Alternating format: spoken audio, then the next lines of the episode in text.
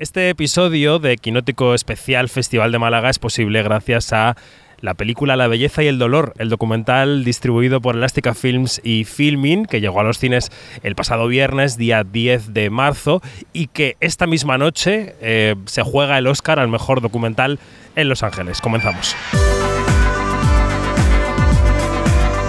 Quinótico, especial Festival de Málaga con David Martos.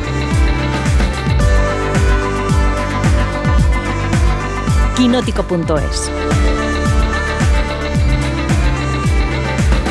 Y comenzamos al aire libre en pleno em, paseo del parque de Málaga, porque cuando tú escuches esto, Quinótico, Quinótica será domingo, pero Dani Mantilla y yo, Dani, buenas noches. Buenas noches. Vivimos en sábado todavía porque estamos readaptándonos hacia los Oscar que llegarán en la madrugada de mañana.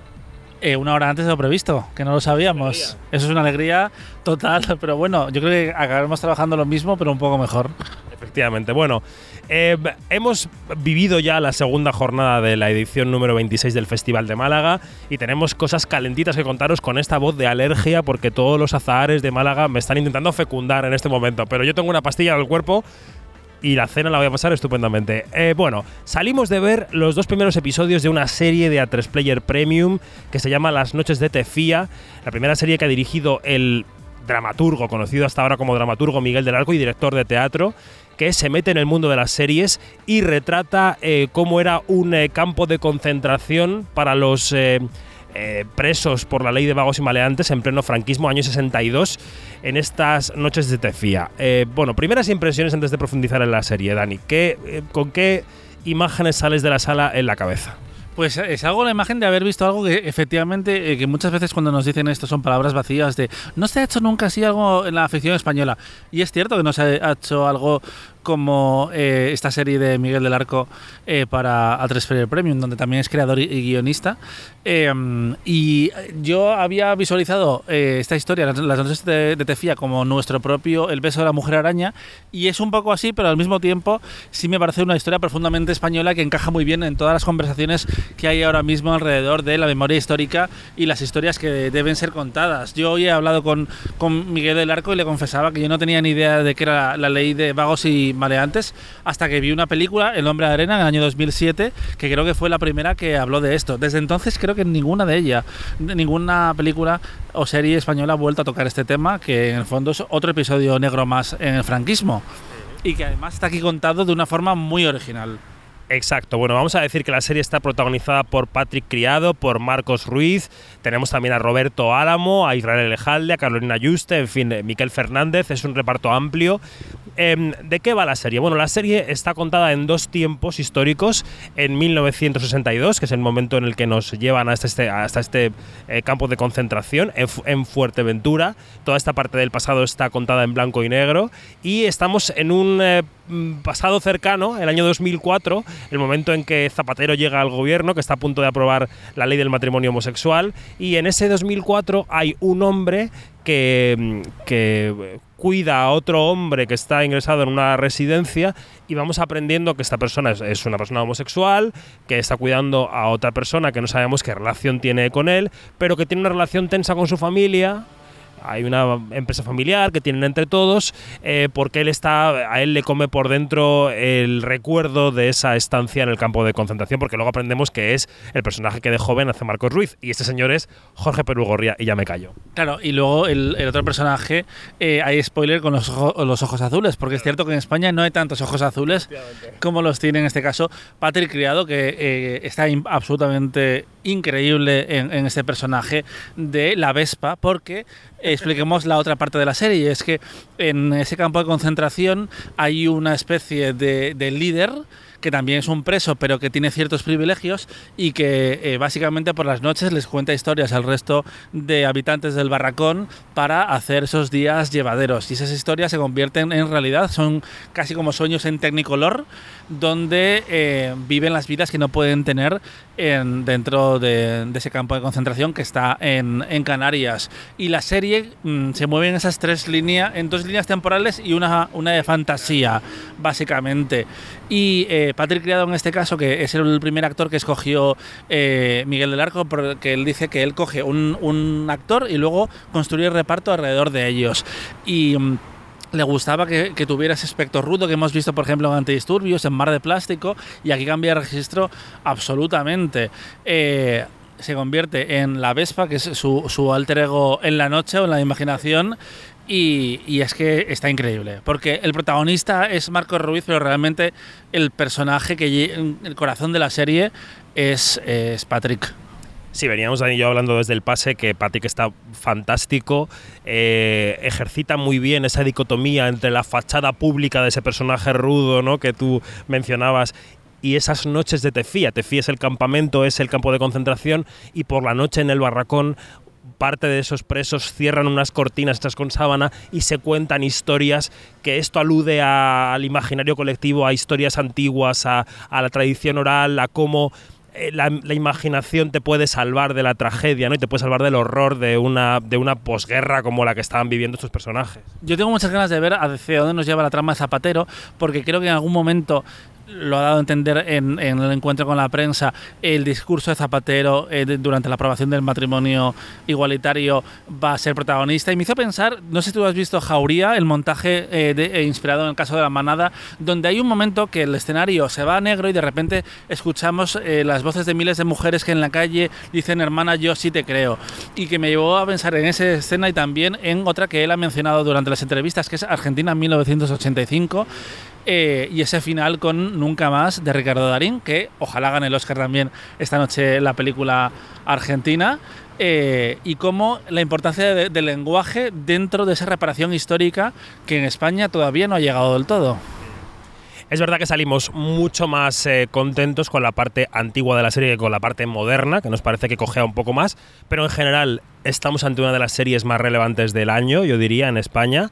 Eh, queda mucho año, pero yo creo que va a ser candidata en algunos terrenos a los premios Feroz, que son, la cúspide de, esta carrera de series en nuestro país. Y bueno, a ver qué nos depara, ¿no? Eh, todavía no hay fecha de estreno, se supone que irá antes de verano, porque si no, no, no nos lo hubieran enseñado en Málaga y mucha curiosidad por, por ver dónde está esa, esta serie limitada, porque ya han dicho que la, la, historia se cierra y veremos qué pasa en estas noches de Tefía. Pues hoy podéis leer en Quinótico un texto de Dani Mantilla con la charla que ha mantenido con Miguel del Arco. También podéis leer otro mío en este caso sobre eh, Alberto Rodríguez, que ayer eh, recibió aquí en Málaga, anoche para vosotros, ahora mismo en este momento casi para nosotros, el premio retrospectiva del festival. Es un director que lleva 25 años trabajando. Es verdad que en la entrevista decía que que cuando le llamaron eh, amenazó con seguir haciendo películas, es verdad que no para. Y en la entrevista es curioso porque lo que nos dice es que para sus próximos proyectos quiere salir del momento época que lleva encadenando desde Grupo 7 y que quiere hacer alguna película yo intuyo que más contemporánea. Él dice que quiere explorar tener más libertad. No sé lo que eso significa, pero bueno, ¿qué te parece Alberto Rodríguez como cineasta, Dani? A mí me parece que es un director que junto a Rafael Cobos, su guionista, porque además creo que no les pueden separar, han hecho to todo juntos, eh, creo que tienen un sello muy propio y que además eh, tienen el mérito de hacer un cine que es al mismo tiempo profundamente comercial, porque lo es, pero también político. Sí que echo de menos algo de riesgo de sorprenderme con una película de Alberto Rodríguez que hace tiempo que no me pasa, pero también sé que cuando voy a ver una de sus películas va a ser del notable para arriba y, y siempre, siempre ha sido así. Eh, también este año con, con, Modelo 77, que me pareció una apertura fantástica para, para el festival. Y, y, hablábamos mientras veníamos aquí de, de, camino al paseo que le habías preguntado por si iba a hacer más películas pequeñas y que no le salían ahora. Me, me hizo pensar en una entrevista también que le hicieron a, a Nolan en ese sentido y que él contaba que eh, ya haría películas pequeñas cuando no le pagaron las grandes. Tiene sentido que están en esta época más, como más ambiciosa, cuando todavía son jóvenes y quieres seguir experimentando. Yo le pediría a Alberto eso, que igual salga un poco de ese molde que ha creado y que, que ha marcado escuela y que escriba un poquito más de mujeres en su cine. Él se resistía a decir que tiene un estilo reconocible. Él decía, eso no lo puedo juzgar yo, lo tiene que decir la prensa. Pero bueno. em, Lo tiene, lo tiene. lo tiene, sabemos que lo tiene. Venga, pues hemos hablado de las noches de Tefía, que es la serie del día, hemos hablado de... Ha salido un pareado. Hemos hablado de Alberto Rodríguez. Hablemos de las dos películas a competición de este sábado, de las que todavía podemos hablar, de las que ya podemos hablar, porque hay alguna más que hemos visto que todavía estamos embargados esta mañana. Las películas, bueno, de una, eh, ya habéis oído hablar los quinóticos y las quinóticas, es Matria, la vimos en Berlín, es ese eh, drama ambientado en Galicia, dirigido por Álvaro Gago y protagonizado por María Vázquez, nos lleva hasta una fábrica eh, llena de mujeres y luego vemos cómo esa mujer sale de la fábrica e intenta, pues eso, buscarse la vida y sostener su vida personal y la profesional a la vez en un mundo eh, que le es un poco hostil, intenta mantener la relación con su hija. Yo creo que María Vázquez es Dani, ahora que tú has visto la película, una de las grandes interpretaciones también de este año 2023, ¿no? Está fantástica y, me hizo pensar directamente en una película que evidentemente la ha influido como es, eh, bueno, dos, dos noches y un día. El cine de los Dardenne en general es un poco, ¿qué harían los Dardenne si fueran gallegos? Eh, y a mí esa película me parece fantástica y creo que Marion Cotillard estaba eh, increíble, pero mm, siempre me pareció que era demasiado famosa y demasiado glamurosa y demasiado estrella para un papel de mujer corriente. Y sin desmerecer ni mucho menos a María Vázquez. Vuelve los márgenes a nuestra vida. Sí, sí, sí, sí, sí. Aunque creo que en este caso Marion eh, estaba, estaba mejor. Eh, y el, el personaje estaba mejor construido y todo. Y sin desmerecer ni mucho menos a María Vázquez, pero es una mujer normal. Podía ser mi tía, podía ser eh, mi madre. Y, y- y aquí está increíble como una mujer que además, una cosa que me gusta mucho de Matria es que no idealiza a su protagonista en ningún momento. Es una eh, persona que toma decisiones cuestionables, que se deja la piel cada día por eh, sí misma y por su familia, pero al mismo tiempo que comete errores. Y yo creo que, aunque nos desistimos todos en halagos con María Vázquez en Berlín, halagos justos, el primero yo, que, que escribí una crítica, digamos, he pensado en la película estas últimas semanas y creo que Álvaro Gago merece también que reconozcamos su trabajo, porque la película, no como otros debuts, no sé si estás de acuerdo conmigo, Dani, da exactamente lo que promete. Se queda en un terreno que, que- llena completamente, ¿no? Es una película muy rotunda y muy cuadrada en unos límites limi- limitadamente ambiciosos, valga la redundancia, y que, y que consigue todo lo que se propone. Y, es, y eso en un debut a veces es difícil porque los directores tienden a llenar sus primeras películas de todas sus pretensiones, sus ideas y sus imaginarios. Y este chico tiene un objetivo y lo consigue. Es una película además que formalmente es muy coherente, que está siempre pegada a la cámara, al hombro, que, que no tiene esas ínfulas y que al mismo tiempo resulta profundamente cinematográfica, que es cierto que es algo que eh, sí hemos visto en varias películas de Málaga, también en otras ediciones, que a veces es como un poco teatra- una teatralidad que, de la que huye bastante... No, totalmente Matre, es una película, película y sobre todo teniendo en cuenta que es un debut para, para Álvaro Gago, la adaptación a largo de, de un corto que ya hizo y que tengo curiosidad real, le voy a preguntar a Luis Fernández, nuestro compañero de Quinótico, porque eh, nos dijo un día en una reunión que el corto en su momento había sido polémico y después de ver la película no entiendo de dónde puede venir la polémica. Quizás el final por... No, no, tampoco, no, no, no sé de dónde puede venir la polémica, pero bueno, lo descubriremos cuando se estrene en cines, tal y como pasó con Asbestas y el retrato así un poco salvaje de, de ese pueblo gallego. Siempre va a haber alguien que se queje. Bueno, se estrena en dos o tres semanas, o sea que, que enseguida. Bueno, dos o tres semanas, no, se estrena yo creo que la semana que viene ya Matria. Me parece que la fecha es muy temprana, o sea que sí, es, es dentro de nada. Así que enseguida veremos Matria, eh, que está inspirada, por cierto, en una mujer real con la que María Vázquez pudo hablar y pudo, y pudo intercambiar impresiones. y que estuvo de hecho hoy en la rueda de prensa del festival y que no había visto todavía la película, que estaba muy emocionada. Eh, y por cierto, en ese primer encuentro con los periodistas hubo una gran, una gran ovación de la prensa asistente al festival. Así que eh, Estíbaliz Urriso- Urrisola tiene competencia. Ya, ya podemos decir que tiene competencia eh, para Sabid Naga. Bueno, por supuesto, esto venía desde Berlín. Dani, o sea, por favor, no nos quites el privilegio a los que fuimos a Berlín. Sabíamos que venían dos grandes películas. Sí, sí, sí, pero como una estaba a competición y había ganado un oso de plata, y de hecho Matria creo que fue la única de las películas españolas que, que no se llevó premio en, en Berlín, porque eh, tanto Paul B. Preciado como Luis Patiño se llevaron también. Y, pero bueno, en Málaga mm, puede que haya alguna biznaga de algún color. Es que Panorama era una sección muy dura en Berlín y bueno, pues Matia no se llevó nada, pero bueno, aquí a ver qué ocurre con ella. Que por cierto hemos visto los Goya en, en la película que comentamos en el podcast anterior, que es Alguien que cuide de mí, y el color del Goya no es el color de la última edición, ese marrón que todavía aparece en las pesadillas de David Martos. Bueno, es que parece que lo han rebozado sobre la. O sea, en el adoquín de Málaga del año pasado que cayó la calima, ahí han rebozado el Goya de alguien que cuide de mí. No, el de la gala. El de la película está perfecto, precioso y brillante. Que me lías, Dani Mantilla. Matria ha elevado el nivel de la competición, que empezó un poco chuchurría. Bueno, no, no competía alguien que cuide de mí. Empezó la sección oficial un poco chuchurría el viernes. Matria la ha elevado y luego ha llegado Treguas. Tú decías que Matria era una película muy poco teatral. Es una película netamente teatral. Es una película dirigida por Mario Hernández que nos eh, retrata a una pareja de amantes que trabajan en la industria del cine. Él es guionista, ella es actriz, una actriz muy conocida, y que llevan encontrándose esporádicamente durante 10 años, mm, poniéndole los cuernos, claro, a las parejas que cada uno tenía en cada momento. Él es eh, Salva Reina y ella es eh, Bruna Cusi.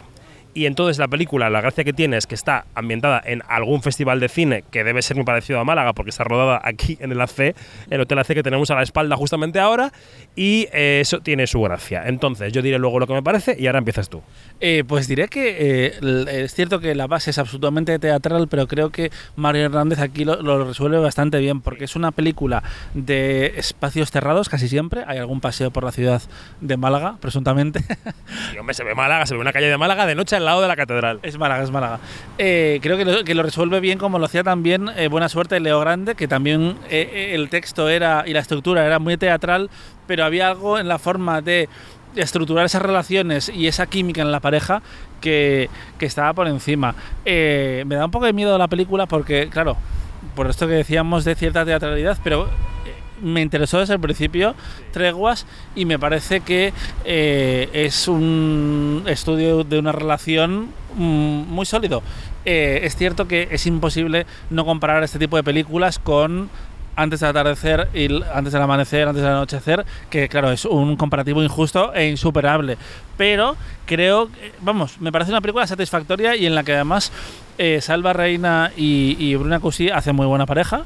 Y voy a hacer un comentario absolutamente frívolo, aprovechando que estamos eh, eh, en un festival aquí, en un podcast que no nos escucha nadie en las calles de Málaga. No hay ningún tipo de crédito a, a esta industria como es de fuerte y de exigente con sus actores, con la imagen, porque tenemos a Salva Reina, que hasta ahora siempre había sido el alivio cómico y de repente la ves en esta película, porque hay, hay varias escenas de, de cama, y dices, un momento, ¿en qué momento se ha convertido Salva Reina en un Madelman? Pero bueno, aquí está. Tiene un próximo proyecto, me ha contado mi compañera Isabel de Onda Cero, que tiene un proyecto próximo para que se está poniendo fuerte y le ha pillado justo treguas en ese momento. Pero bueno, no, vamos a situar a quien escucha el podcast. Evidentemente, Treguas nos parece que en la jornada es la película menor, quiero decir que Matria es una película un poco mayor que Treguas, pero Treguas decimos que Mario Hernández eh, mm, ha resuelto bien toda la parte teatral, porque en el fondo es una película que es un gran diálogo entre esos dos amantes, la ha resuelto bien rodándola en diferentes sitios, en la habitación del hotel, en un pub, en la terraza, quiero decir que eso está bien resuelto, y luego la fuerza recae en los actores, creo que ellos tienen mucha química, que Salva Reina siendo alivio cómico también aquí, tiene momentos de mucha profundidad, tiene momentos, tiene quiebros que a mí me dejaron, me han dejado muy tocado en el pase y que Bruna es una actriz muy eficaz, es, eh, resuelve con eficacia todas las escenas, sabe clavar el diálogo con Salva Reina que no es fácil porque por mucho que parece que sigue en el guion, yo creo que ha habido ahí algo de improvisación a veces y que ella le sale al rebote eh, de una manera, eh, como digo, muy eficaz. Así que yo creo que Treguas es una película pequeñita que puede hacer las delicias de ciertos cinéfilos, ¿no? Que cuando llega a las salas puede gustar a, cierto público. Sí, y es que la, la elección de casting me parece eh, no sorprendente, pero que va igual contra el, el estereotipo, eh, tanto uno como otro. Porque, por ejemplo, Bruna Cosi siempre me ha parecido una actriz muy natural y aquí hace estrella de cine, que tiene que, proyectar eso, porque igual pensarías, iba a decir es- Esther Expósito, pero no, porque es, es muy joven para una historia que lleva 10 años o lo que sea. Pero aún así tú te crees ese, ese, ese, Ahora Garrido podría haber hecho el papel, ¿no? Es ese tipo de estrella. Sí, pero creo que en este caso lo hace, lo porque también lo ha hecho en la otra película de Elvira Lindo y de Daniela Fegerman, pero siendo eh, Aura una actriz que tiene carisma de sobra, lo hemos visto en muchos proyectos, ahí no lo vi tanto. Es como, curiosamente, porque cuando está haciendo, entre comillas, de sí misma, aunque no es para nada, nada Aura así. Y, y luego tenemos a... mm, a Salva Reina que rompe con ese tópico también de los actores de comedia que parece que no le ofrecen otra cosa, que yo esto lo hablaba eh, precisamente en eh, el circuito de prensa de Modelo 77 donde eh, Tejero se quejaba, Fernando Tejero se quejaba de esto y sí se notaba ahí cierto un poco rencor con la propia industria más que con la audiencia, porque muchas veces se había sentido encasillado por el tipo de papeles o de tú, ah, ¿qué vas a hacer tú si tú eres cómico? Igual Salva Reina quiere adelantarse a ese mm, encasillamiento porque él no lleva tanto tiempo trabajando, desde que empezó con allí abajo, mm, Señor de Paciencia, Malaca y esos proyectos, así que puede que esté dirigiendo y, es, un, es una buena elección porque desde luego si es algo de esta película es un ejercicio de interpretación. A mí lo que me ha gustado de la película también es que nosotros que trabajamos en esta industria desde el punto de vista de la prensa, es verdad que los festivales, el circuito loco de los viajes, los rodajes, los, los premios, a veces propician esos ciertos momentos de intimidad con gente con la que te encuentras de vez en cuando, no quiere decir que folles, pero bueno, quiere decir que, que, dentro del ruido de la vorágine haya momentos para la humanidad, me, ha parecido muy interesante en la película. Sí. Y además que Salva Reina hace de, guionista. Eh, otras Son un poco pringuis. Sí, sí, sí, Hola, guionistas. Hola. Y aquí también está un poco así eso, mantenido. Porque las, los roles de poder, el quién paga qué, también es, bueno, es alguno de los temas que están ahí en la conversación, como em, los compromisos con los otros, lo que es cuerno, lo que no es cuerno, ser padres, etc. Bueno, una relación en una hora y media analizada. Bueno, hay que terminar mantilla porque por dos razones. Primera, nos esperan para cenar y segunda, se está levantando un ventarrón que probablemente esté impidiendo que nadie oiga nada en este podcast. No identifico si es levante o terral, pero algo está soplando. Así que vamos a explicar qué pasa de aquí en adelante. O sea, hoy para nosotros es sábado por la noche, para ti es domingo o cuando lo escuches, o 2027 quizá. Eh, el podcast diario de Málaga mañana para porque son los Oscar y tenemos mandanga. De la buena. Sí, exactamente. Tendremos Twitter Spaces mm, al filo de la medianoche. Eh, pensábamos empezar a medianoche, pero como han adelantado los Oscars porque cambio de hora, a ver cuándo empezamos. Igual de 11 a 12, ¿no? Para tener a partir de las 12 para preparar cositas y demás, para la cobertura que hay que hacer en Quinótico. Para... Quieres ir a la cadena serie y me quieres hurtar una hora de Twitter Spaces. Pero me voy a la una y media. Sí, sí, me voy Está fatal medido. Sí, sí, va, eh, eh, Epa, muy mal. El fútbol, el fútbol manda. Bueno, calla. Entonces, el podcast diario volverá, lo volveremos a grabar el lunes por la noche y lo escucharéis el martes por la mañana. Eso quiere decir que en ese podcast recopilaremos lo que pasa en Málaga el domingo y el lunes. Y mañana llega una de las grandes películas más esperadas, que es El Encantats de Elena Trapé. Así es, El Encantats, que es eh, la siguiente película de la directora Desde las Distancias, que ganó en Málaga. El lunes, martes también comentaremos Vizcarret, que ganó en Málaga. Y también eh, comentaremos lo nuevo Gerardo Herrero, que ganó en Málaga. Son los Sí, sí, pero Silvia no tiene, no tiene la Vidnaga. Pero casualmente, los tres ganadores de la Vidnaga de Oro van a coincidir en el siguiente podcast de Quinótico desde Málaga. Y hoy durante el día tendréis eh, entrevistas con el equipo del Sencantats y tendréis crítica del Sencantats todo eso. No paramos, por vosotros. Nos, quitamos el pan de la boca por los quinóticos y las quinóticas. Eh, Dani, buena cena y buenos Oscar. Nos vemos en los Oscar, o no, pero o nos escuchamos, pero algo haremos. Ahora nos vamos a llevar el pan a la boca porque hay que cenar. Eh, adiós, hasta luego.